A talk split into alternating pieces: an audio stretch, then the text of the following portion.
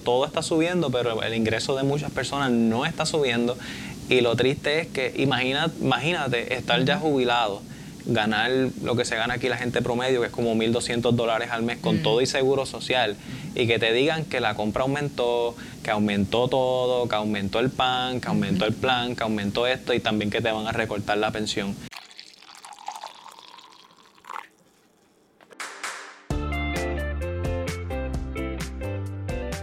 Saludos y bienvenidos a Café on a Budget, tu expreso hacia la libertad financiera. Te habla tu host, Manuel Vidal, y me acompaña mi co-host, su Hailey Matos. Manolo, ¿qué está pasando? ¿Sabes que este es el episodio número 80?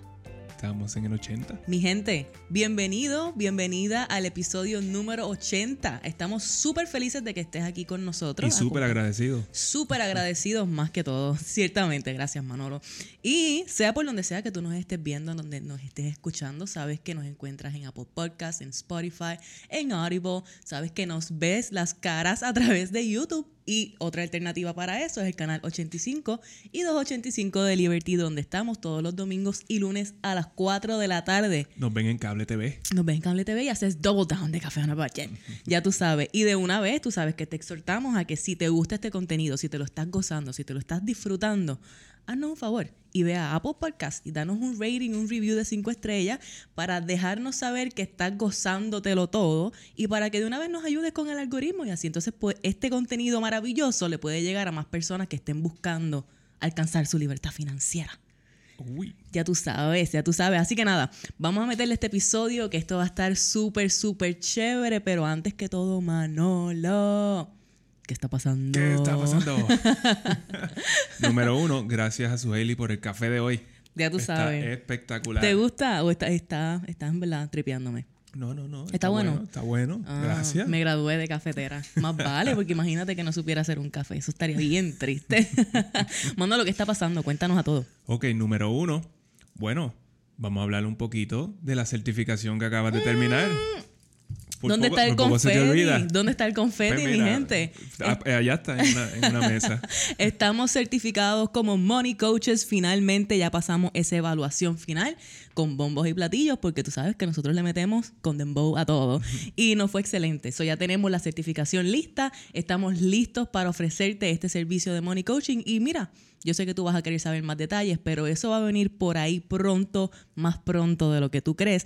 Así que para que estés al día de todo, para que una vez nosotros lancemos esto, tú estés al tanto y puedas a tomar acción inmediatamente, ve a nuestro website, ve a cafeonabudget.com slash coaching y te vamos a dejar el link en los show notes de estos episodios por todas las plataformas para que entonces allí tú vas, te registras en la lista de espera para que tan pronto esto esté ready to go, tú vas a ser uno de los primeros en enterarte y también vas a ser, obviamente vas a recibir eh, algún beneficio como consecuencia de ser de los primeros clientes del Money Coaching de Café Sí, la, la- idea es contactarte a ti primero antes que saquemos Antes que el esto resto de la afuera. gente. Porque si tú estás con nosotros, tú mereces que nosotros te tratemos como un VIP, como lo que eres. Así que está pendiente, cafeonabudget.com slash coaching para que te añadas a la lista de espera, que eso viene por ahí pronto, que te lo vas a gozar. Esto va a estar excelente y te vamos a estar dando más información sobre qué es Money Coaching, eh, eh, en qué te beneficia, por qué lo vas a querer hacer, etcétera, etcétera.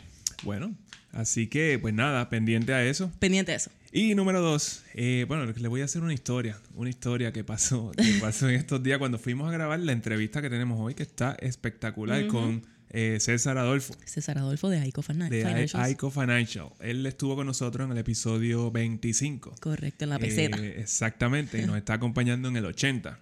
Tremendo ser humano. Eh, exacto, excelente persona. El punto es que ese día so, nosotros fuimos a hacer esta entrevista en Mayagüez. Y bueno, todo súper cool. compartimos con, eh, con, con César, con todo su equipo de trabajo en su oficina. Todo fue súper espectacular. Conocimos la perrita. Eh, todo todo fue, fue hasta ese punto, era un día increíble. Eh, entonces, eh, decidimos, bueno, cuando nos íbamos otra vez para Guadilla, después que terminamos todo, decidimos parar por el colegio de Mayagüez. Porque sí. Bueno, porque es el alma mater, porque hace 12 años que no pasábamos por el Sí. colegio como tal. Yo no lo pisaba desde la graduación hace un montón de tiempo. Exactamente, sí. Y fue algo bien, bien interesante, bien especial. Caminar por allí. ¿Cómo te sentiste? eh, bueno, era, era, eh, fue bien emocional eh, hasta cierto punto. So, Me senté en la parada del trolley con el aguacero. Esperar que pasara el aguacero. Sí, sí, fue, fue algo, entrar al centro- en centro estudiante, un señor, un empleado nos pregunta, ¿están buscando algo? Y es como que, Wow. pues no, sim- simplemente estamos turisteando por aquí. ¿Necesitas algo? No, no, no, estamos perfectos. Yo me senté en uno de los pupitres de- del De Stephanie. edificio de Stephanie, que era donde cogía clase. Sí, no, fue bien interesante. Todo súper cool, súper, súper espontáneo, simplemente pasar por allá, vamos para el colegio. Yeah. Y fue bien nostálgico. Exacto, y caminamos por todo el colegio. Nos dimos cuenta que el colegio es mucho más pequeño de lo que nosotros pensábamos en aquel entonces. Era un mundo, en aquel momento eso era infinito. Exacto, y ahora caminamos todo el colegio, desde empresas hasta... hasta Todo, todo. hasta Stephanie y todo esto, ya. física. Fue, fue, fue súper interesante. Anyway, el punto fue que nada, eh, as- así fue transcurriendo el día y, y después llegamos acá bastante tardecito y yo estaba como que bien cansado. Explotado. Bastante. Y era, la idea era venir a trabajar y todo lo- y toda la cosa. Entonces, pues, su viene y me dice, oye, ¿por qué que hay luna nueva? Y digo, pues, lu- es luna nueva. ¿Qué Excelente. caramba me importa ni, la veo. Literal, ¿para qué tú quieres verla si no está? Es- Exacto. Entonces, eh, pues me dice, vamos para la playa para ver las estrellas. bien romántica yo, ¿verdad? Exacto. Y Manuel como Y yo, lo que como quiero dormir. Tú, tú quieres que yo me vaya a la playa ahora. Y nada, le piché. Ese es el tipo de locura con el cual yo salgo de vez en cuando. Entonces, como cinco minutos después, vamos para la playa. Le digo a su Hailey. Y nos fuimos para la playa y nada, tú sabes, que son las 9 o las 10 de la noche, estamos en la playa, eh, llegamos a la playa, tú sabes, Boca de Lobo. Y fuimos por ahí con un flashlight para la arena y toda la cosa y nos pusimos a ver las estrellas. Fue eh, increíble, como que el cielo súper, súper increíble. Estuvimos ahí un par de jatos. Ujú. Par de gatos, se escucha el cuchicheo por los mangles. Yo, ni que, yo, te- yo tenía un flashlight bastante grande, yo ni me atreví a alumbrar para allá. Eso era murciélago, Manuel. Sí, murciélago era. el punto se escucha el cuchicheo de los mangles. Este, pero nada, nos quedamos ahí mirando para arriba, eh, estrellas fugaces, toda la cosa, eh, espectacular.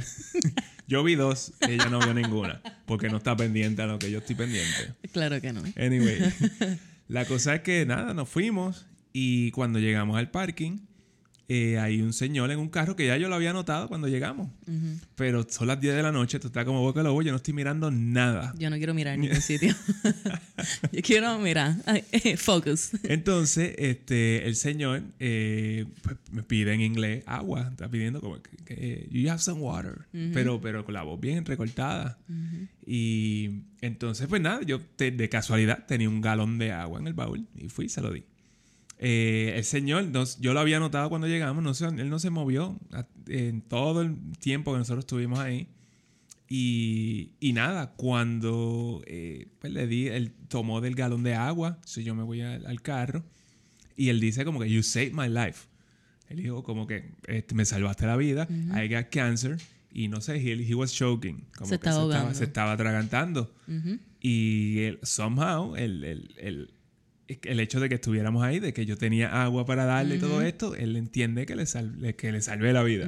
Y que no había nadie más Y no había nadie más. Tú estás como Yes. hueque lobo. Yo, cuando vamos saliendo, yo le digo a su Hailey, "Diablo, yo quizá me hubiera quedado un poquito más para hablar con él, pero de nuevo, estamos en la playa, en el medio de la nada, son las 10 de la noche, no se ve nada.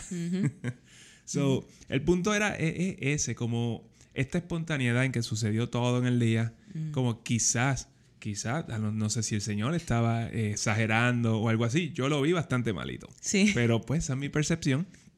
Eh, el punto es que cuando uno está en el trajín del día, eh, uno va a la oficina, uno trabaja, todo esto, es la cantidad de cosas que uno quizás puede estar perdiéndose Mm. ahí afuera, simplemente por, por...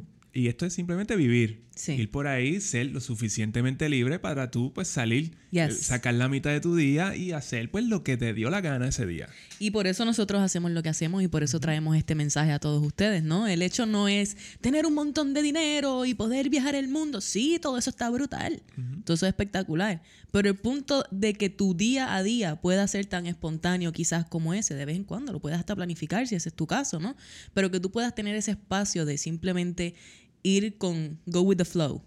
y, y, hacer un poquito de lo que tú sientas en el momento y eso te pone en las posiciones de tener unas experiencias maravillosas y te pone en unas posiciones de que son experiencias que tienen lecciones grandes si estás dispuesto a estar pendiente a ellas. So, es como que una, una situación como, como esta, una, unas, eh, unas decisiones bien espontáneas, quizás nos llevó a, a salvarle la vida a alguien. Claro. Y mínimo, vamos a decir que ese no fuera el caso, mínimo pasamos un día brutal. Y mínimo eh, pudimos recordar lo que fue estar, ser estudiantes y lo que el struggle que eso fue. Recordamos de cuando le robaron el casco a Manuel, de cuando me chocaron el mío, todas las cosas, ¿no? Todas las cosas que pasábamos en la universidad.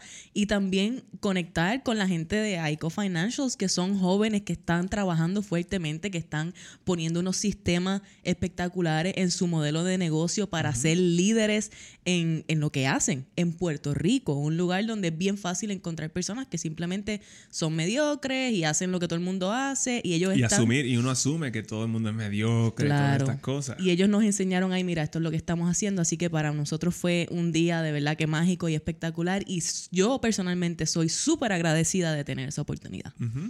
Ah, eso estuvo, fue un día increíble. Pero bueno, de vuelta a la entrevista. Ajá.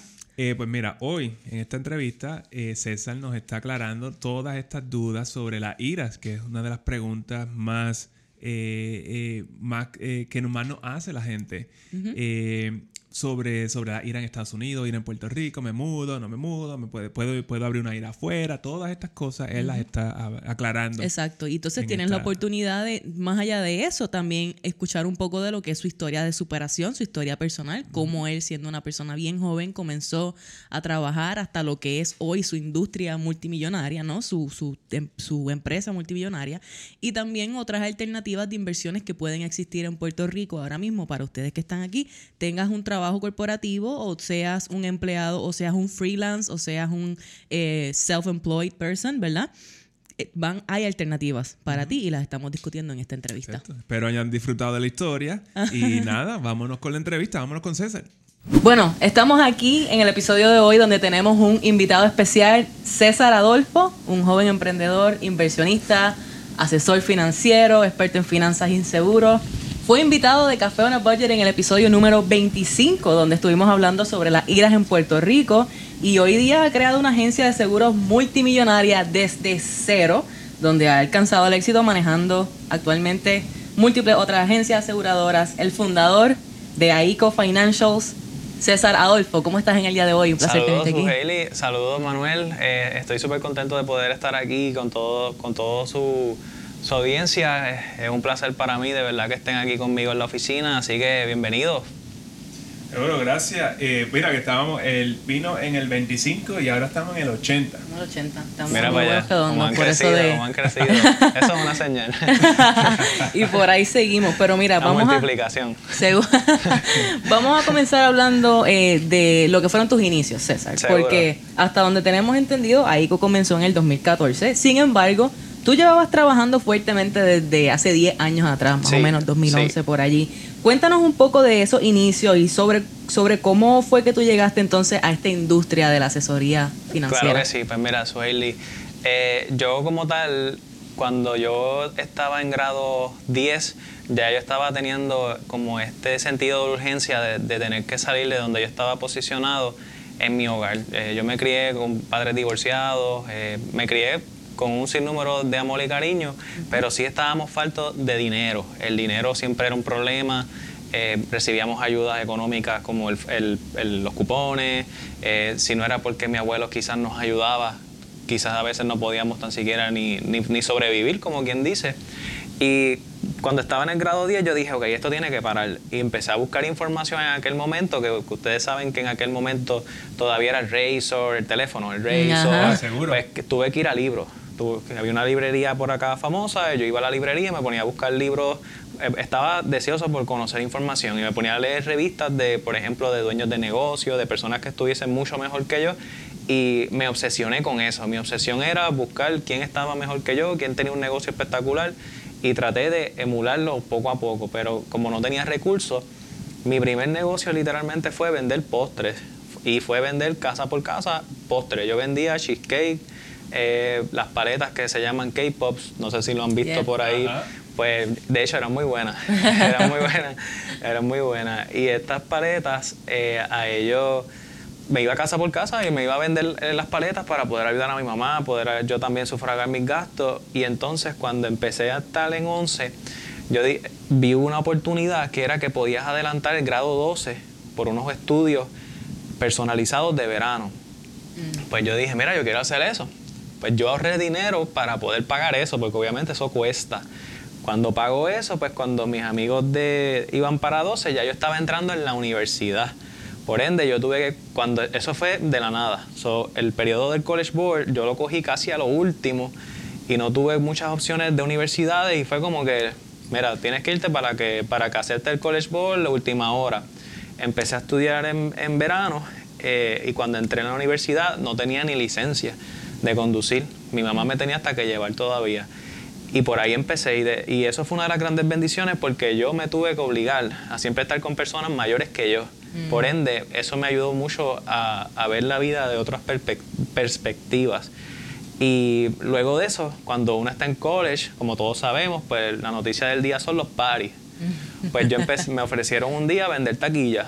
Empecé vendiendo taquillas como promotor. Después hice eventos. Todo esto fue 17, 18 años hasta que un día, recuerdo como ahora, veo una persona a la cual estimo mucho hablando con mi papá en persona y mi papá me dice, mira, dame tu seguro social. Le dije, ah, pues dale, mi seguro social es este. Y después le dije, pero después de un buen rato yo como que, pero ¿para qué eso? Ah, no, es que esto estaba haciendo una reclamación porque en mi, en mi trabajo tenemos un seguro que va a pagar por cierta situación que sucedió. Y dije, contra, qué interesante eso. Y, era un muchacho bien joven, llegó en un carro espectacular, un reloj. Eh, y yo decía, mira, mano, este, ¿qué es lo que tú haces? Porque si tú me explicas a mí qué es lo que tú haces, yo estaba estudiando biología en ese momento, mm. yo me voy contigo. Yo lo que quiero es poder lograr mis sueños, porque en aquel momento yo decía, pues yo estudio medicina, quizás pues la medicina me saca de la pobreza, pero la realidad es que estos estudios son súper costosos y mi familia no tenía para poder ayudarme. De hecho, yo cogí el ENCAT, que lo, cogí, lo pasé. Cuando tenía todo listo, que me iba a ir a estudiar fuera del país, me dijeron, mira, los préstamos que, que aceptamos en esta universidad son sujetos a un colateral de firma de crédito y mis papás no tenían el crédito para hacerlo. Entonces yo me sentí como que diantre, hermano, ¿sabes? Empecé, hice los 90 créditos, entonces me enfrento con esta situación pues fue como una situación bien amarga. Me puse a pensar de nuevo en los seguros. Ya yo estaba viviendo en San Juan, trabajando en un restaurante de comida rápida, vendiendo taquillas, hacía de todo. sí, eh, todo obviamente, pero de forma sana. Y me acuerdo que una de las grandes cosas que para mí cambió mi vida fue poder pagar una renta desde muy joven. Porque yo quizás me pude haber quedado con mi mamá viviendo en Mayagüez pero ¿qué yo hice? Yo me fui a San Juan solo, quizás un poco reacio a todo lo que me estaba sucediendo. Me fui a San Juan y no tenía carro. Tuve que coger tren, tuve que ir al gimnasio en tren, ir a la universidad en San Juan en tren, ir a hacer, al trabajo en tren, caminar por Santurce a la una de la mañana después del trabajo solo, con 19, 18 años. Y me las vi bien feas. De verdad que hubo momentos que yo no podía tan siquiera pagar mi estudio, que pagaba como 400 dólares todo era con la calculadora y yo dije, ok, me voy a dar la oportunidad y fui al, Job Opportunity Meeting de la compañía de seguros con la cual yo comencé y ahí cuando comencé me pusieron el primer eslabón que fue que había que pagar como mil dólares en licencia y me dijeron que era todo por comisión. Y yo dije, ah, diantre, este, todo es comisión, la licencia, casi mil dólares, más los gastos míos de, del apartamentito mío, todo lo que yo tengo. Pues fui a donde mi mamá y le dije, mami, tú puedes ayudarme a mí con, con, a tratar de conseguirme 300 dólares porque en aquel momento me dijeron que tenía hasta tal día para pagar la licencia. No sé cómo, pero aparecieron los 300 dólares que ella me los dio a mí. Mm. Yo completé el resto y comencé a pagar la licencia. Había un adiestramiento que duraba como tres semanas y ese adiestramiento de tres semanas era de cómo vender los productos por encima. Cuando terminó el adiestramiento, el, que era mi gerente me dice, mira, tienes que llenar estos files con 100 personas que tú conozcas. Apuntas tu teléfono y vamos a ir a visitarlos a todos. Yo voy contigo, yo cierro, tú simplemente me escuchas a mí hablando y vas aprendiendo. So, yo vengo de esa escuelita y de la escuelita también de, de canvasear. Yo me tenía que poner el traje completo y me tiraba por las urbanizaciones a canvasear. De hecho, recuerdo siempre que cuando yo comencé, yo le pregunté a ese gerente, oye, quiero vender, ¿qué hago? Y me dijo, vete para, para Santa Isabel, que hay muchas urbanizaciones, llega como a las 6 de la tarde y empieza a canvasear. Pues yo hice, yo vengo de ese mercado. Y eso fue más o menos como para el 2011, que yo hacía negocios con, como yo, como César. Y cuando empiezo, le voy cogiendo el truco, empiezo a hacer la cartera. Los primeros tres años fueron eh, bien, bien difíciles porque este negocio, eh, antes, cuando uno empieza, uno lo ve como vender un, un seguro. Pero la realidad es que no estamos vendiendo un seguro. Nosotros somos profesionales en los riesgos. Y cuando vino, por ejemplo, el huracán María, si no hubiese sido por los seguros, y casi un, un 90% del país colapsa, porque los seguros son quienes estabilizan la economía cuando hay desastre. Y cuando yo vi la importancia del negocio y dejé de verlos como verlos por producto y empecé a verlos más por los conceptos y las cosas que nosotros podemos hacer dentro de una planificación, ahí fue que todo empezó a cambiar. Porque, por ejemplo, yo antes te veía a ti y decía, ah, Manuel, él, él puede pagarme 100 dólares en un producto. Pues dije, ya yo no pienso en eso. Ahora yo voy donde ti, hago un análisis de necesidad y dependiendo de lo que tú necesitas, pues yo te recomiendo. Yo nunca me vas a ver con brochure. Yo hice ese cambio e inmediatamente hice ese cambio, comencé a vender mucho, mucho, mucho, pero muchísimo. Al nivel de que cuando viajaba a Estados Unidos a las convenciones, conocí unas personas en Estados Unidos con las cuales todavía hago negocio y estas personas me dieron la oportunidad de, de tener unos contratos eh, muy eh, excelentes contratos donde yo puedo también tener otros agentes conmigo que puedan también que podamos explotar como se dice explotar la, la, firma en términos de producción de servicio y demás pero qué sucede cuando todo empieza a crecer, ahí entonces yo me doy cuenta que esto es un negocio. Pero me, me di cuenta de una forma que no fuera más saludable porque todo lo que yo ganaba lo gastaba todo.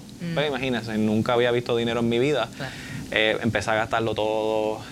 No sabía lo que era vender ahora para ganar mañana, porque este negocio pues tiene mucho residual. Y me vi involucrado en eso. De hecho, yo traté de montar tres oficinas, nunca se me dio, porque me decían, mira, no, tienes que contratar a alguien que te, que te ayude. Y yo, no, es que yo sé, yo olvídate, yo, yo sé cómo hacerlo. Y nunca se me dio. Yo perdí mucho dinero tratando de montar oficinas, tratando de yo hacerlo todo. Yo Claro. corrí todas las bases. Yo corrí lo que es el, el janitor, lo que es vender, lo que es hacer una carta, lo que es ir al correo. Y cuando yo empecé, yo hasta iba a, a a los lugares donde imprimen cartas y demás para imprimir las cartas allí y las propuestas que yo iba a hacer porque no tenía ni printer. Y yo empecé en esto, ¿sabes? Bien, Literalmente bien desde de cero. Sí, sí, bien sí. de cero, ¿sabes? Aquí mi familia tampoco es una familia que uno diga, ah, mira, este, este heredó una fortuna en, en clientes de la familia porque no es así. Yo, yo tuve que empezar esto de cero y hoy día, fast forward 10 años después, pues se formó lo que es Aico Financial, que es la compañía, una firma de seguros. Nosotros tenemos actualmente presencia en Puerto Rico, Florida, Maryland y Wisconsin. Y actualmente estamos trabajando arduamente porque todos los días se aprende. Y era lo que estaba hablando contigo antes de comenzar, que queríamos montar todo de cantazo. Pero yo dije, no, voy a contratar a un experto que sepa más que yo de esto, porque yo, sé de lo que yo hago, de seguro.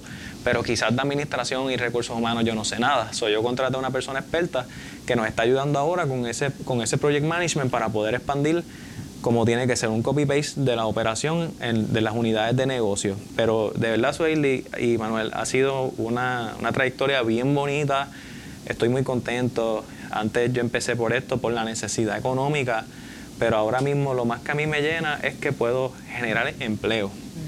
Eso es lo más que a mí me llena ahora mismo. Y obviamente pues ayudar a los clientes en, en todas sus necesidades financieras, pero me encanta eso de poder generar empleos y ya yo no veo a la compañía como que, ah, mira, este es mi bebé, sino que esto es, esto es de todo Y tiene un propósito. y tiene un propósito. Ya. Y eso es lo lindo de todo esto, ¿no? Que lo vemos, te vimos empezar por tu necesidad Eh, y quizás por eso fue que te fuiste por el ambiente de, de ayuda de asesoría financiera, porque eso esa fue la oportunidad que viste en el momento. Sí. Más sin embargo, 10 años más adelante, como dicen por allí, overnight success, 10 Sí, years in the making, ¿verdad? Estamos aquí en tu oficina, conocimos a tus empleados, son gente excelente, son gente joven que están apoyándote a ti y tu visión y yo pienso que eso habla más que, que cualquier cosa que, que tú puedas venir a decir aquí, no, tienes gente aquí dispuesta a trabajar para ti Sí. y son excelentes empleados y eso es excelente, eso te, te, como es, te aplaudimos por todo ese trabajo. Sí, ¿no? y- y, y como les dije, todos los días estamos aprendiendo, buscando la forma de, de mejorar tanto el servicio, en el onboarding process, en todo, porque yo venía del mundo de, pues como, como nos criamos normalmente, a vete a la universidad, estudia, pero cuando tú te enfrentas a un negocio y ustedes saben que ahora mismo montar un negocio no es como que, ah, mira, tengo una idea, voy a vender este mouse, eh, hago la página de Facebook, hablo con un contable, monto la compañía, pero todo va a ir bien. No es así, es Es mucho como más. tú dices que a ti, si a ti te tomó como tres años, como eh, es bien difícil y eso nada más para empezar. Eso ni siquiera es para hacer, no es como que para hacer un profit. Sí. Eso es para Claro. quizá, quizá Sí. break even. Tres años en pérdida, literalmente. Tres años en pérdida, En pérdida de todos los sentidos. Y es bien difícil mantenerse trabajando en un momento, o sea, echando para adelante, siguiendo hacia adelante, viendo todos esos challenges, que esos son los challenges que se van a ver, eh, en los cuales se van a ver la mayoría de las personas que tienen negocio, que esos primeros tres años van a ser devastadores y van a estar cogiendo cantazos. y Yo diría que hasta cinco. Y hasta Sí. cinco años, ¿no? Y pues ahí es donde mucha gente decide tirar la toalla, quitarse. Eh, hemos escuchado en, en las redes, ¿no? Historias tuyas sobre personas quizás familiares que no creían en ti, que te decían, ah, tú no vas a hacer nada, tú no vas a lograr nada. Sí. Y como hemos visto, aquí estamos, ¿no? Eh, encima de eso, poder sobrepasar todos estos challenges de los primeros años de tu negocio. Eh, ¿Qué tú dirías que era lo que te impulsaba hacia adelante? Y tenía gente alrededor que sí te apoyaba. ¿Y quiénes eran esas personas? Pues mira, eh, para mí mi, mi rol a seguir fue siempre mi, mi abuelo, porque mi abuelo tenía negocio. Él tenía un negocio de sastrería y él también tenía un laundry. So, Él casi tenía un monopolio en aquellos, en aquellos tiempos. Y mi abuelo siempre me decía, él me decía nene, me decía, nene, no estudie eso de, de biología. Y no es que yo tengo nada en contra, obviamente, de la gente que estudia biología. Pero mi abuelo me decía, no estudies eso, no estudies eso, olvídate de curarle llaga a la gente. Mejor, mejor estudia empresa o haz un grado asociado en empresa, estudia mejor algo de proyectos, manejo de proyectos. Y yo, ah, no, olvídate de eso, olvídate de eso, olvídate de eso. Y según fue pasando el tiempo, yo me di cuenta que mi abuelo era un comerciante, también tenía varias casas de bienes raíces que generaban renta. Pues en aquellos tiempos uno podía comprar una casa hasta en 20 mil dólares, en aquellos momentos. Y cuando yo me puse a analizar un día, él fue una de las personas que más me motivó a mí a poder hacer esto, porque cuando mi abuelo fallece, yo soy hijo único, pues obviamente para mí mi mamá es lo, más grande. Y yo, mi mamá, al no tener negocio, eh, mi mamá trabajaba de asistente en una compañía de seguros, en, en una compañía de plan médico, pues yo dije, mira, yo tengo que hacerme responsable de ella, porque yo no voy a hacer, yo no me voy a olvidar de ella, y mucho menos si ella hasta dejó de trabajar para criarme a mí cuando mis padres se divorciaron. Así que mi rol a seguir definitivamente fue mi abuelo y, y mi señora madre, porque muchos familiares, eh, de hecho bien directos a mí, me dijeron, estás loco, eso es un trabajo a comisión, que eso es una porquería, eso no va para ningún lugar y No, no es seguro. no es seguro, este, no vas a tener un ingreso fijo. Y ante todas esas adversidades, a mí eso como que me alimenta. Yo pienso que es que como soy vendedor, un no es un sí. Claro. Sí. Claro. Pero todas esas cosas me fueron alimentando y, y según fue pasando el tiempo yo soy bien competitivo. Eh, yo siempre tengo claro mis metas. Yo soy uno- y eso es verdad, la gente que, que esté viendo este programa tiene que entender que si usted tiene una idea o un concepto, un negocio o una meta en carácter personal, tienes que tener disciplina. Yo soy bien disciplinado. De hecho, todavía no conozco a nadie que sea tan disciplinado como yo. Porque yo me levanto todos los días a las cuatro y media. Yo escribo mis metas. Yo estudio por la mañana. Hago cardio, pesas, preparo todo. Y yo tengo esa estructura mañanera tan sólida que a mí eventualmente me ha ayudado muchísimo. Ahora estoy trabajando con la, con la nocturna, que se me está afectando un poco el sueño. Y mucha gente dice, ah, pero es que estás viviendo casi como un robot. Pero es que el que quiere tener negocio, lamentablemente ese es el sacrificio que hay que hacer. Y eso es lo que mucha gente no entiende, que ustedes de seguro han escuchado a una persona que dice, ah, no, yo quiero montar un negocio porque quiero ser libre. Claro, claro. Eso es lo que dicen. Existe un balance, lo que pasa es que no es algo que uno va a lograr de hoy para mañana. Exacto. Es un proceso, ¿no? Y ahora tú estás en ese proceso de, de, seguir, continuar delegando y eventualmente quizás crear esa libertad y esa estabilidad para ti, pero por el momento tienes que meterle con todo. Hay que, hay que hacerlo porque no hay forma de que... Y también es qué es lo que significa ser libre para ti. Es como que es lo que yo no quiero tener un trabajo, yo no quiero hacer nada, yo me quiero tirar en la playa con una margarita. Pues un negocio no es para eso, no va a funcionar. No, y, y, de hecho, ahora mismo, eh, nosotros aquí que trabajamos tanta planificación hacia retiro, últimamente estamos viendo lo que se conoce como un retiro híbrido. Que por ejemplo, ustedes trabajan este, como consultores, trabajan 10 eh, años y después como que, mira, nos vamos dos años nos vamos a Europa, estilo Airbnb, me voy por ahí, vendo el carro antes de irme y vivo de los, de los productos o de la planificación que hicimos. Y para esas personas eso es libertad.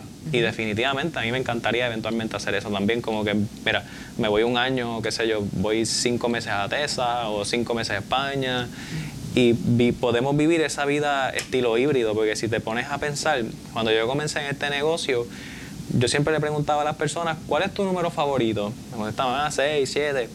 Mi número favorito es 28.000, porque el número 28.000 es el equivalente a los días promedios que vive un ser humano, que es hasta los 75 años de edad.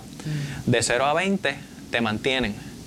De 40 a 60 tú trabajas, pero te endeudas. Pero ¿quién se va a encargar de ti de 60 a 80? So, si lo miramos en un cuadrante, de 0 a 20 no tienes ingresos, de 60 a 80 no tienes ingresos, tú mantienes, pero ¿quién te va a mantener? Así que yo empecé con eso y ahora las personas que han, han logrado salir retiradas con esto de retiro híbrido, eh, ha sido genial porque cuando yo empecé, el, el, el, concepto era, no, 65 años, retiro por siempre, marquesina de mi casa, pero ahora todo ha cambiado y más ahora con lo del COVID. Claro, claro. Y eso está brutal porque tú acabas de traer un concepto que aquí nunca se había traído. El retiro híbrido. El retiro eso ciertamente es nuevo. Sí, sí, no, eso es algo que trabajamos mucho aquí en esta oficina, este, porque como ustedes saben, pues el retiro normalmente por el Senado, las personas tienen que esperar hasta los 60 años para recibir algún tipo de fondo de un plan calificado para no tener que tributar con Hacienda. Y obviamente, pues mucha gente dice, diantre, tengo un millón de, como hace poco, tengo un cliente de 1.5 millones que se quiere jubilar, tiene 51 años. Me dice, ¿qué hago? Porque si tú calculas por un millón, estamos hablando de 200 mil pesos perdidos. Y obviamente uno no quiere perder 200 mil pesos en 24 horas, regalarlos así literalmente. So, eso se está viendo mucho ahora, poder jubilarnos antes de los 60 años. Brutal. Mira, pues vamos a movernos hacia el área más, eh, a lo que venimos a hablar. Aparte, obviamente queríamos saber tu historia porque nos parece excelente. Yo puedo, yo puedo, estar aquí escuchándote. Sí, pero César tiene, ¿sabes? Viene alguien por ahí. Tiene una. Pues. Tenemos que seguir. Mira, la pregunta, y yo creo que si contestamos esta pregunta te podemos dejar quieto. La pregunta que más recibimos de nuestros oyentes. Ok, esta, esta pregunta es súper común. Eh, puedes tener una ira en Estados Unidos mientras tú vives en Puerto Rico y aportarle y todo esto. Hay mucha confusión con esto entre las iras entre Puerto Rico y Estados Unidos. ¿Puedes, puedes abundar un poco en eso? Sí, eh, seguro que sí. Si usted vive en Estados Unidos y usted está domiciliado en Estados Unidos, domiciliado es que mi, mi trabajo viene y estoy yo también localizado con mi dirección física en Estados Unidos, tú puedes hacer la IRA solamente en Estados Unidos, con cualquier compañía en Estados Unidos. No importa si la compañía está localizada en Maryland y tú vives en Florida, pero puedes hacerla allá. Pero si tú vives en Puerto Rico y yo, por ejemplo, yo, a nosotros nos pagan compañías de Estados Unidos, pero a nosotros como tal, estas compañías que nos pagan, nos pagan, pero nuestro trabajo es en Puerto Rico. Y como nuestro trabajo es en Puerto Rico, quiere decir que yo solamente tengo la, la ventaja de hacer la cuenta IRA en Puerto Rico. Y esto es bien importante porque yo sé que hay mucha gente que quizás a veces hasta lo hacen. Todo pasa normal, un pass-through literal bien fácil, pero después cuando Hacienda hace una investigación, pues ahí es que vienen los problemas. Mm, so, ¿qué, ¿qué puede hacer? Obviamente, vamos, tenemos que considerar el hecho de que hay muchas personas o en Puerto Rico que se están mudando a Estados Unidos, que quizás tienen unas cuentas de retiro aquí en la isla, o viceversa, como en el caso de nosotros, Sí. Estados Unidos, que teníamos nuestras cuentas de retiro allá y nos mudamos a Puerto Rico. Exacto. ¿Cuál- ¿Cuáles serían, la- cuál es el mejor approach en esos casos? Pues ¿Cómo mira, manejar las eh, cuentas?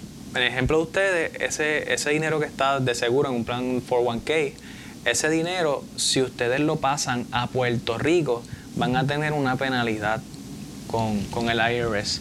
So, ese dinero que ustedes tienen, tienen que colocarlo en un producto que esté localizado la compañía en Estados Unidos. Por ende, si ustedes quieren pasar ese dinero aquí a una cuenta de banco de un banco de Puerto Rico, lo pueden hacer, lo pueden hacer, pero les va a costar un, un- un evento contributivo bien fuerte. Si ya yo tengo 60 plus, pues el evento baja un poco en términos de porcentaje, pero siempre vamos a estar penalizados. Hay formas de transferir el dinero, pero ya eso requiere un planning un poco más extenso, pero sí hay formas de hacerlo. Pero si es una transferencia eh, como un rollover, no se, se puede hacer, pero vamos a tener que sufrir el evento contributivo. Y allá afuera hay mucho desconocimiento porque a cada rato yo me encuentro con personas que me dicen, no, es que yo vivía en la Florida, chico, hice un rollover ahí del banco de aquí, de este país, me, me quitaron 40 mil, me quitaron 50 mil que hay que estar bien pendiente con esto. Al igual que si yo vivo en Puerto Rico y me voy para la Florida a vivir, ese plan tengo que pasarlo a Puerto Rico, a menos que se haga una estructura diferente con unos fideicomisos y demás, que quizás podemos pasar el dinero allí. Ya lo saben, la, la, la respuesta fácil es no, no lo puedes hacer. No, no debes hacerlo. No, no debes hacerlo. Sí puedes hacerlo, no debes No hacerlo. debes hacerlo, sí. So, ¿qué, eh, hablando cuen- acerca de, de los- las opciones de retiro, las cuentas de retiro. So, como hemos hablado, hablamos un poquito de esto en el episodio 25, ¿no? Aquella vez que hablamos, hace como un año atrás de eso, de hecho, hace ya De casi hecho, un creo que estábamos de que en la misma pan- plena pandemia Sí, que no sí, sí. podíamos ni la- salir. mira, ah, sí. hay muchas cosas que Y hablamos en ese momento. estaban fuera. Todavía estábamos en Todavía Maryland. estábamos Sí. Exacto. So, pero en aquel momento, y seguimos recibiendo un poco de esto, es que las cuentas de retiro en Puerto Rico parece que para la- cuando la gente las compara con Estados Unidos, dicen aquí no tengo casi opciones, o Sí. el rendimiento no es tan alto, o no tengo la flexibilidad de poner Claro. ese dinero. So, ¿qué opciones tú ves que tienen las personas aquí en Puerto Rico para invertir en su retiro? Ok, pues mira, las opciones que tienen las personas, aquí nosotros en la oficina lo primero que hacemos es que exploramos un portfolio diversificado de productos que logren maximizar el, el- el dinero de estas personas a corto, mediano y largo plazo. So, yo no soy bien fiel creyente a tener un solo producto para el retiro. Normalmente aquí en Puerto Rico la planificación financiera es bien difícil eh, en las personas porque no conocen, no, no saben que allá afuera hay una otra alternativa. Claro, dentro del portfolio la cuenta de banco tiene que estar porque el, el- todo, ¿verdad? El banco te paga el 0%, pero si no tenemos dinero en el banco, ¿cómo vamos a pagar por aquí? No, no todos Claro. los días vamos a estar haciendo transferencias de un brokerage account o de una anualidad. Pero nosotros como tal empezamos con ciertos productos, puede ser una IRA, dependiendo la IRA que sea, que tenga... Yo lo que siempre le digo a la gente es que número uno, tiene que tener un principal garantizado. Si no tienes nada, nada, tú tienes que empezar con algo que sea, sea garantizado. Número dos, que el interés que reciba esté por encima de la inflación. Que obviamente la inflación está subiendo a, a grandes escalas. Y, y de eso de eso te iba a preguntar, de eso quería hablar un poquito, porque la vez pasada que estuvimos en el- cuando estuvimos en el episodio 25, hablamos de, estábamos tratando de especular si la inflación iba a subir. Y ha subido... Y subió el doble. El doble. Estábamos Ha hablando en sido- ese momento que la inflación promedio era 3 y pico, ¿verdad? 3 punto whatever.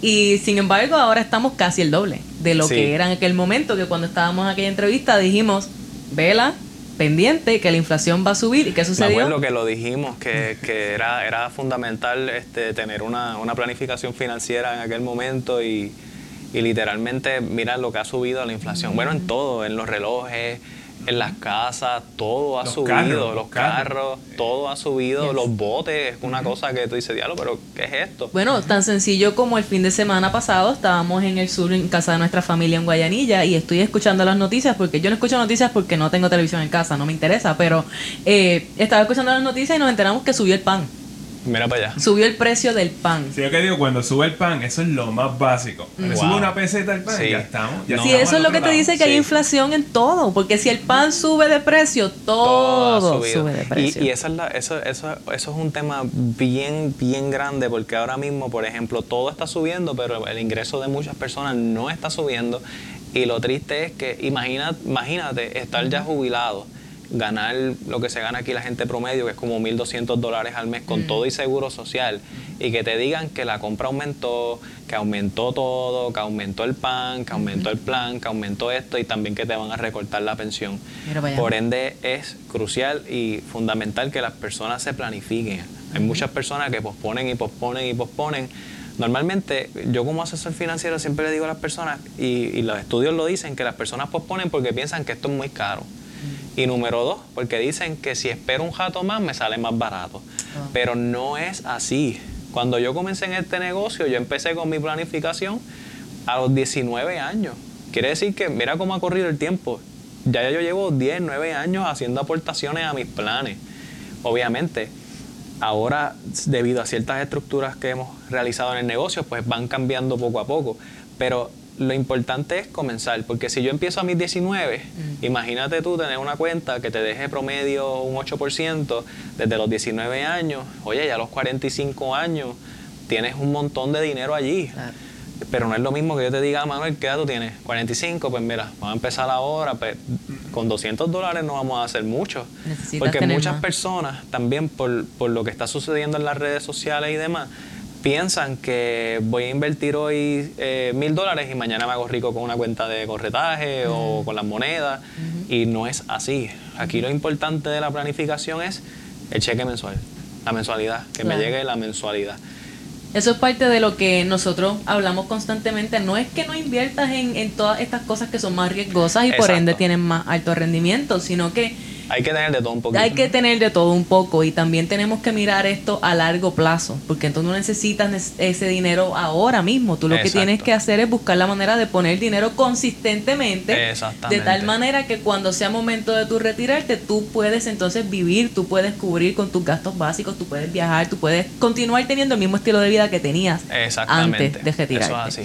Eh, ¿Qué opciones de retiro existen? Estos son parte de la audiencia que nosotros tenemos parte de ellas son empleados regulares, ¿no? Que quizás tienen su cuenta de retiro, quizás tienen su cuenta IRA, pero también hay muchas personas, sobre todo ahora después de COVID, que estamos viendo mucha gente renunciar y todo esto, tenemos muchas personas que se están yendo más por el área del emprendimiento, de crear su propio negocio, de, de todo esto, ¿no?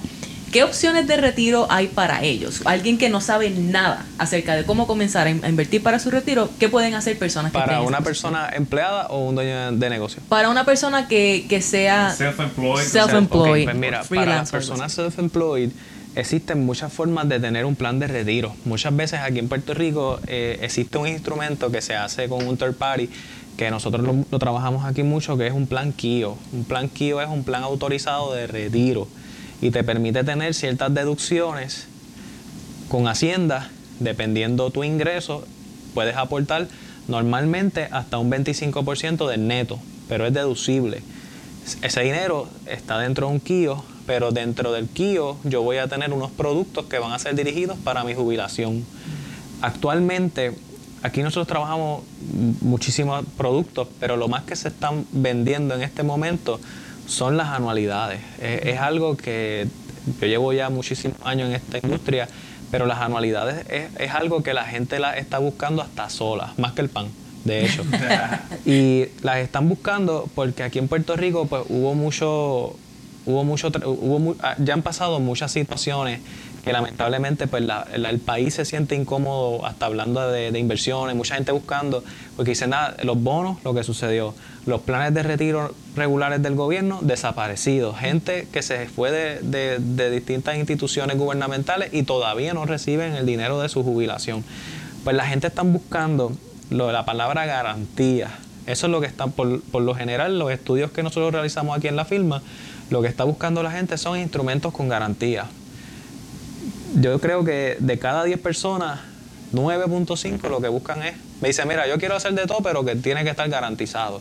Ya por lo menos aquí. En Estados Unidos obviamente es otro cantar. Allá es como que no, variable, me, stocks all the way, pero aquí en Puerto Rico es más la anualidad. Tenemos más miedito de invertir. Tenemos más esa resistencia Y, y, el miedo de perder dinero es algo bien grande. Sí, y por ejemplo, ese dueño de negocio, la anualidad le gusta mucho o una persona, este, un empleo regular, porque por ejemplo apertura una cuenta, le puede seguir aportando mensualmente, sistemáticamente, y el propósito de la anualidad es tener un rendimiento y eventualmente sacar un cheque mensual hasta que mi corazón deje de latir. Pero lo que le gusta a las personas es que como el principal está garantizado, me da también la oportunidad de participar de algunos índices bursátiles como el S&P 500, el Nasdaq, ahora el Fidelity Dividend, el BlackRock Dynamic. Hay varios índices, pero ¿qué sucede? Que es como un espejo. Si el índice sube, mi dinero sube. Y si, mi dinero si el mercado se cocota, mi dinero se queda acá arriba. Mm. Y eso es lo que, por lo, por lo general, eso es lo que está buscando mucho el comerciante puertorriqueño y la persona que, es empleada también. Mm. Porque dicen, mira, pues si yo tengo el 401k, siempre vienen y me dicen, he tenido malas experiencias con el 401k, que si subió, que si bajó. Quiero algo que estabilice mm. eso.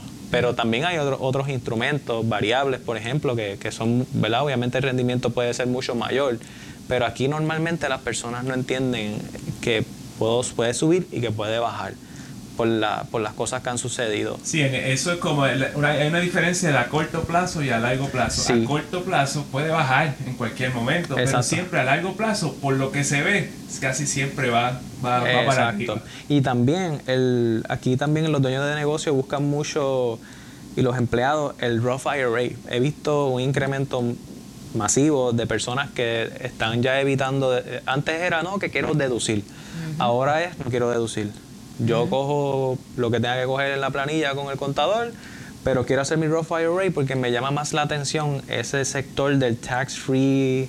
Que el crecimiento sin tener que pagar. Es que, tú, no, pagas taxes, eh, ya, pagaste los taxes hoy, tú nunca pagas taxes en el crecimiento ni nada. Eso es bello. Y, y si tienes un producto que te genera unos buenos intereses promediando un 8 o un 9%, como lo hemos podido trabajar en esta oficina en cuenta IRA, pues imagínate tú, si empiezas joven, que puedes tener una cantidad bastante grande, que recibe esos rendimientos y sacarlos completamente tax free, pues es mucho mejor. Y he visto mucho aumento en ese tipo de productos. Brutal. En el Roth IRA. En el Roth IRA y es algo que, que, deben considerar. De hecho, siempre es bueno tener ambas. Si puedes tener ambas, pues puedes tener el beneficio contributivo. Que, por ejemplo, este año hace la tradicional, el año que viene hago la Roth y están así un año una, un año la otra. Exactamente, exactamente. Eso está excelente. Y también como dueños de negocio, pues también hay ciertas otras deducciones que, de, que ellos pueden considerar. Los gastos, los gastos básicos. Y, y mucho ojo también con eso porque hay muchos dueños de negocio, pues que el contador él deduce y deduce y deduce y entonces se le pone también un salario bien pequeño al comerciante. Yo me gano, por decir, 20 mil dólares, el negocio factura 200 mil, pero el seguro social que yo estoy pagando, ¿de cuánto es? Sí, soy un, vamos, a hacer, vamos a salir bien de las contribuciones, pero eso es algo que hay que considerar, porque eso se puede trabajar si tú entonces en tu planificación tienes un buen seguro de incapacidad, y un buen seguro, eh, eh, perdón, una anualidad también que te permita tener una jubilación. Porque, por ejemplo, si ese dueño de negocio se incapacita y está pagando seguro social por 20 mil dólares. Eso hace sentido y estás trayendo un punto que yo no había ni pensado, ¿no? Que es el hecho de que recuerda que tú vas a contribuir a tu seguro social en base al ingreso que tú estás generando. Como comerciante, si tienes un ingreso bien bajo, tu contribución al seguro social va a ser bien bajo, por ende, cuando te toque recibir ese beneficio, no va a ser mucho lo que vas a recibir. So, más vale que ese dinero que tú estés generando tú estés utilizando una porción de eso para invertirlo en tu futuro para a que veces un 1% del ingreso neto de la compañía, lo que se tiene que ah. colocar en otros productos. Pero aquí eso se ve todos los días, porque aquí en Puerto Rico muchas personas piensan que el dinero de la corporación es personal y no, no existe esa separación. Sí, lo sacan como dividendos, básicamente. Sí, y no existe esa separación y entonces después sucede algo y ahí es que viene entonces el lamento, porque para todos que nos están viendo existen existen cuatro riesgos. Número uno, si me muero. Ese es el riesgo número uno, todos vamos a morir. Número dos, si me incapacito. Número tres, ¿cuánto es suficiente para retirarme? Y yo siempre le he dicho a las personas que es como, ¿cuántas botellas de agua nos tenemos que tomar? Siete, según el doctor. Según el doctor. Pues en el retiro debemos ahorrar el 20% como mínimo de nuestro ingreso. Eso es como mínimo y no es ponerlo en una cuenta de banco, obviamente, es ponerlo en un lugar que tenga un rendimiento positivo y que sea un instrumento dirigido para eso. Que te lo saque por completo de donde tenga fácil acceso porque si no lo vas a gastar. Y adicional, pues planificar también la educación de nuestros niños porque si tenemos niños y no existe una planificación para ellos, pues ¿qué normalmente sucede? Ah, yo lo saco de 401k. Yes. Exacto. Y se ve Con todas mucho. las penalidades. Con Todas las penalidades. Y están dispuestos a pagarlas porque no hay de dónde más No hay de otra. Claro, o si no la alternativa es un gran eh, préstamo estudiantil que pues ya sabemos qué sucede Sí, con eso no, y hay dos opciones. Yo le digo a la persona, o pagas ahora y ganas intereses, o sacas préstamo y le pagas interés a un acreedor. ¿Cuál tú quieres? Exactamente. De hecho, he tenido personas que me dicen que prefieren pagar el préstamo. Ah, Pero ¿sí? pues acá ya cada cual con su cuenta. Bueno, bueno ya, ahí ya en ese caso, pues tú no los puedes ayudar más, más allá de eso. Yes, yes, Pero, yes. Eh, so, la última vez que hablamos, eh, muchos de tus clientes eran personas ya que quizás estaban viniendo donde ti en una edad que estaban bastante cerca de su retiro, digamos 50 años en adelante. Eh, ¿Cuál ha sido el trend de esto quizás después de Pues COVID? mira, ¿Ha cambiado? Sí, ha, ha cambiado y de verdad que yo mismo ni me lo he podido explicar porque ahora mismo yo te diría que, ponle que de, de- de un 100% yo diría que casi un 40% de los clientes son personas menores de 30 años. Y son personas que han llegado aquí tocando puertas, este, llamando y todos están preocupados. ¿Y qué es lo primero que dicen? César, no tengo nada para mi retiro. César, me preocupa, no tengo nada. eh, Me siento en nu, no tengo absoluto. Ayer mismo yo estaba con una, una dama, tiene 26 años. Y para mí eso ahora es como que yo me puse a pensar de la- después de la reunión dije, entre 26 años. Brutal. Y antes eso no sucedía. Brutal. No sucedía. So, la pandemia nos enseñó lo que es eh, un forced retirement, un retiro forzado. Eso es lo que va a suceder cuando te retires, pero si no hubiese sido por las ayudas que dieron el, que dio el gobierno federal, yo no sé qué hubiese pasado. Así que tienen que tienen que sacar esa foto y pensar, ok, si yo me retiro mañana, ¿cuánto tiempo puedo vivir? Porque yo, no solamente es un COVID que nos puede retirar, es nos sea. puede retirar una enfermedad, eh, una incapacidad, un mal practice, nos puede retirar que mañana la compañía que yo esté desaparezca. So, hay que tener una planificación. Sí, eso como pe- pensamos que estos, estos salarios que nosotros tenemos es algo seguro, porque pues alguien nos está diciendo que es, yo creo que es seguro, pero pues, cualquier cosa puede pasar, como una pandemia. Sí. ¿Y quién diría que iba a pasar la pandemia Sí, esta, no? ¿Quién nadie diría? se le iba a imaginar. Mira, en general yo lo que pienso que las personas se deben llevar de, de todo esto que hemos, hemos hablado de muchas cosas, ¿no? De, de retiro, de IRA, de las diferentes opciones que tienes para invertir hoy, que debes invertir hoy en vez de esperar a un futuro. Eso es lo más que yo creo que nosotros tenemos que repetir y repetir. No esperes a, a que sea tarde, no esperes a que sea muy tarde porque existe algo que se llama compounding, Sí. que es que cuando tú inviertes tu dinero y sigue creciendo sobre esos propios intereses y entonces cada vez el crecimiento va a ser más grande y no tienes ni siquiera que, que seguir poniendo una cantidad más alta, sino manteniendo tu, Y tu al- contribución. algo, algo que yo quería mencionar del compounding es Ajá. que el compounding eh, eh, tú lo recibes como interés, pero también tú puedes pagar compounding cuando tú estás tomando tarjetas de crédito, interés sobre interés, Claro. o básicamente o lo recibes o lo pagas. Sí que es, a la inversa. Exactamente. Sí, así mismo es.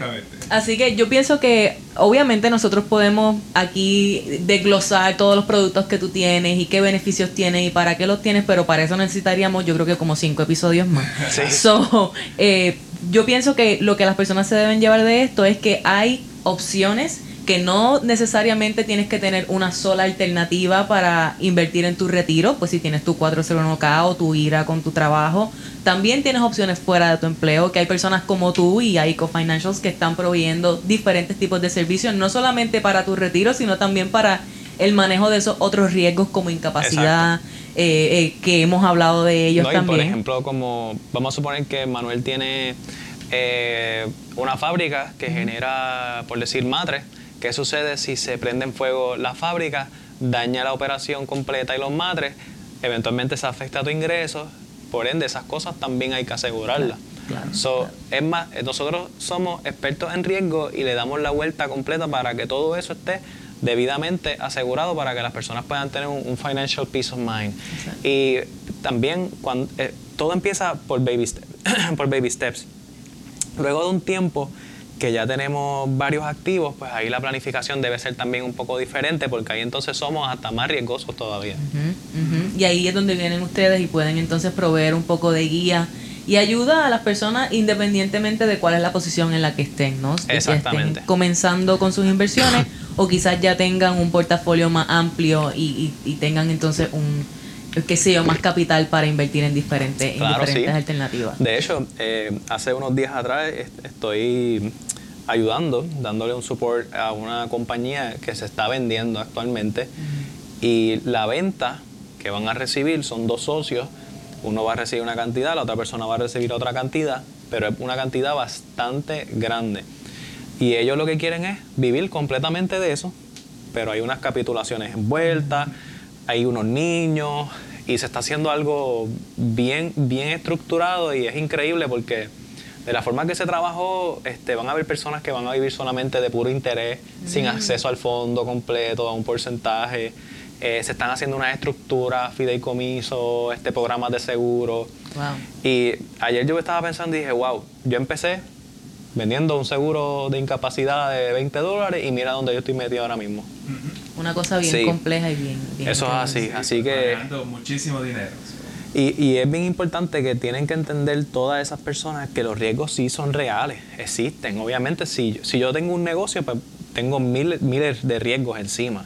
Si vivo una vida eh, un poco más tranquila, pues son menores los riesgos. Y muchas veces las personas que, que no tienen tanto riesgo no lo entienden y cuando, por ejemplo, vienen nosotros y hacemos un acercamiento, dicen, ah, yo no necesito eso. Mm. Yo soy inmortal. Eh, hago crossfit, hago este, eh, soy vegano, nunca me voy a enfermar. Gluten pero la vida es muy incierta. Podemos gluten free, vacunado. Este, así que es bien importante transferir el riesgo, mi gente. Eso es bien importante. Bueno, eh, yo creo que tenemos que brincar al coffee break porque nos estamos, que ya le estamos robando tiempo a, a César que ustedes no tienen idea. Ya mismo nos botan de aquí. Así que César, este es el coffee break y son simplemente las mismas cuatro preguntas que le hacemos a todos los invitados que vienen a Café Ana Budget. Y la primera pregunta es tan simple y tan sencilla como si tú tomas café. Y yo sé la respuesta a eso, pero para que la gente Eh, sepa. como, como tres veces al día. De hecho, debemos, cuando terminemos, debemos tomarnos un café. Nos damos un Ah, café. seguro que sí. La respuesta a eso Eso siempre es de, de es una, como sí. decimos acá. Sí. Bueno, eh, las- Mira, la- la, próxima, te- la próxima es ¿qué libro, qué libro sobre mindset o emprendimiento tú le recomendarías a la? Eh, Ray Dalio Principles. ah, Tacho, ese libro está tan increíble. Me lo he leído eh, muchas veces. De verdad. Sí. Sí, porque Ahora- es un libro un poco complejo. Yes. Libro complejo, un libro de, grande. de pensamiento bien profundo. Lo he leído bastantes veces. Y mm, otro libro que también me gusta mucho eh, se llama, de hecho lo leí bastantes veces, se llama, Ma- Ma- se los voy a escribir, pero creo que era Ma- Made to, Build to Sell. Build to Sell. Cómo, Build to Sell. eh, Sí, es cómo construir tu empresa para venderla. Ese libro también me gustó, pero mi favorito como tal es Ray Dalio Principles. De hecho, eh, yo tengo en mi maletín conmigo, obviamente como yo, yo siempre salgo a la calle, eh, soy el jefe de una compañía, no tenemos quien está allá arriba como quien dice, mira, este, un aplauso, pizza party, no. Eh, yo imprimí eh, un documento y lo hice como si fuese un menú y puse menú de positivismo.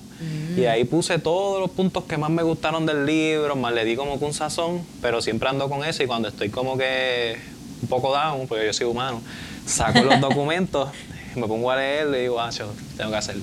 Yo tengo que decir que ese libro, yo no sé cómo llegó a mi vida. Yo no, ¿sabes? Yo no, ni sabía quién Sí. era Ray Dalio.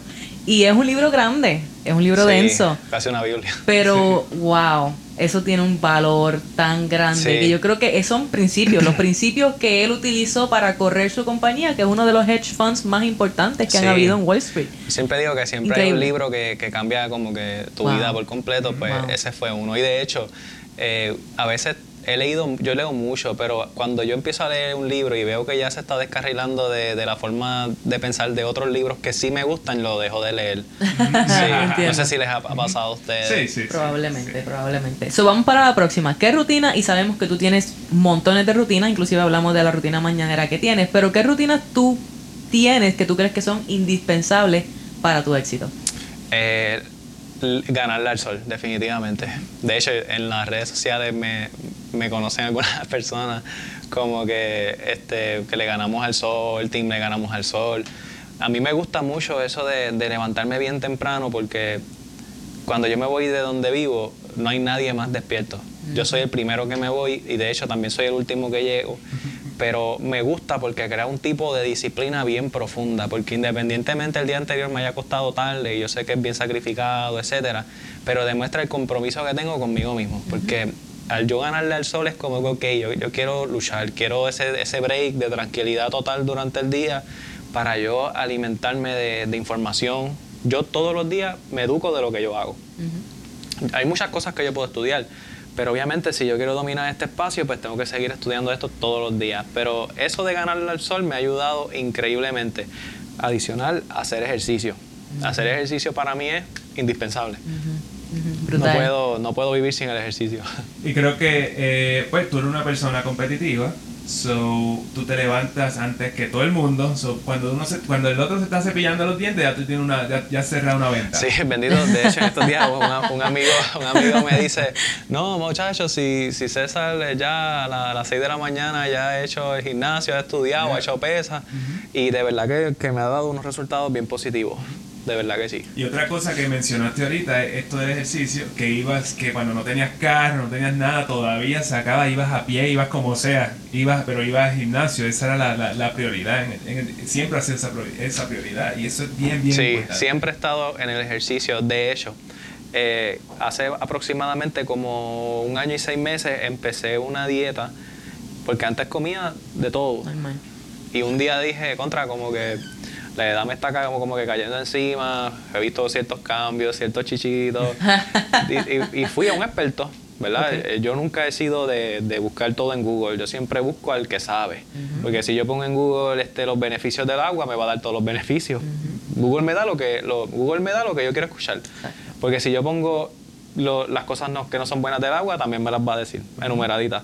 Pues yo fui dando un experto, me dio una dieta y la dieta también me ha ayudado mucho a sentirme mejor, eh, de verdad que eh, he hecho ciertas modificaciones que me han ayudado grandemente. 100% de acuerdo con eso, lo que es, o sea, uno sabe manejar su tiempo, lo que es uno saber manejar su físico, su salud, el sueño, eh, todas estas cosas, ser bien consciente de todo, todo esto es necesario para uno poder ser exitoso, así que me parece excelente. So, la próxima pregunta, y esta, el contexto que yo tengo para esta pregunta es que usualmente cuando vemos personas como tú, personas exitosas, eh, la gente tiende, eh, tiende a pensar, ah, como eso fue suerte, fue un golpe de suerte. Eh, ¿Cuánto de tu éxito tú crees que fue suerte y cuánto tú crees porque trabajaste duro? cero fue suerte, cero, 100% cero y trabajar fuerte 100%. Sí, este, aquí esto no, esto no fue fácil, de verdad que... Pero sin embargo le doy gracias a Dios porque nací en las circunstancias que nací, eh, y me hicieron luchar tanto porque, por ejemplo, yo, yo conozco personas que pues son bendecidos, eh, tienen los recursos como los padres que tienen dinero o viven en casa de los papás, que es una casa que no utilizan, no pago renta, puedo guardarlo todo y no tengo nada en contra de esas personas, pero las circunstancias que yo he tenido que vivir me han hecho ser el hombre que soy ahora mismo. Y es bien fácil uno eh, mirar para el lado y decir, ah, fulano la tuvo fácil y eso significa que yo no voy a poder hacer nada porque yo no tuve esas mismas circunstancias. Sin embargo, tú eres un ejemplo de que ese no es el caso, de que todo depende del drive que uno tenga, ¿no? de la motivación que uno tenga. No, y, y, ahora que ya quizás estoy en este punto, lo difícil es mantenerse, porque si yo me... Yo siempre vivo con, con, como con un sentido de urgencia, como si estuviese eh, broke todos los días. Nunca, nunca duermo en éxito pasado. Nunca he sido así. Wow, wow. Excelente. Ok, so la última pregunta para ti, César. ¿Qué es para ti libertad financiera? Pues mira, eh, para mí la libertad financiera es poder hacer lo que yo quiera cuando, cuando yo quiera, cuando sin necesidad de, decir lo puedo hacer, no lo puedo hacer, pero también es estar protegido por completo de todos los riesgos financieros que existen. Porque de nada vale yo tener una cuenta de 50 mil millones y tener todos los riesgos del mundo encima para vivir con un estrés masivo todos los días. Por eso, para mí, la libertad financiera es poder hacer lo que yo quiera cuando quiera, pero estar protegido donde quiera y cuando quiera. Brutal. Pues eso está súper, tremenda contestación. So, y finalmente, ¿dónde las personas que nos escuchan pueden encontrar más de ti? Sí, pues mira, eh, nos puedes buscar en Facebook como Aiko eh, Financial, en las redes sociales también como Aiko Financial. Mis redes personales son César Adolfo. Eh, y nada, el, el teléfono, mi, mi celular personal es 939-865-8020 y en las plataformas de las redes sociales pueden encontrar el teléfono de la oficina. Ya tú sabes que si necesitas a César lo puedes encontrar hasta por debajo de las piedras. Estamos en todas partes. Él aparece y a las cuatro y media ya él está up, así que ya tú sabes, Está puedes... 24/7. César, ha sido un placer estar contigo. Gracias por recibirnos en tu oficina. Está y de su por- casa cuando quieran venir. Definitivo. Eh, y nada, ya estaremos escuchando más de ti. Te deseamos mucho éxito en todas las Gracias, expansiones y el crecimiento que tienen. Sabemos que van. Esto es solo el comienzo para ustedes. Seguro que Seguro. sí. Un millón de gracias, hermano. Seguro que sí. Gracias a ustedes. Muchas gracias a César por recibirnos en su oficina de ICO Financial en Mayagüez eh, y con- por el trato. Nos trataron increíblemente. Hasta su- café nos dieron. Exactamente. como su, su staff increíble, todo el mundo, todo el mundo súper chilling. Le deseamos un montón de éxito a, a lo que es Aico Financials y a César personalmente, porque es una persona que de verdad trabaja bien, bien duro y está súper comprometido ¿no? con ayudar a todas las personas que él pueda en Puerto Rico a poner sus finanzas en orden, a transferir su riesgo. Así que pasen por allá. Si te gustó el episodio, ve donde César. Y dile, mira César, búscalo, sígalo, todo está en los show notes. Dile, te encontramos por Café a Budget y déjale saber que lo disfrutaste, que disfrutaste su historia. Y nosotros también queremos saber. Nosotros también queremos saber si te gustó. Así que coge este episodio, ya tú sabes qué hacer, coge un screenshot, tíralo en stories de Instagram, taguéanos para saber que lo viste y que te gustó. Y así de una vez te damos un saludo cibernético y un abrazo cibernético porque a nosotros nos encanta conocerlos a todos ustedes y saludarlos por las redes sociales. Así que nada, con esto concluimos y nada, nos vemos la semana que viene. Otro episodio súper espectacular. Esto fue Café Café on a. Budget.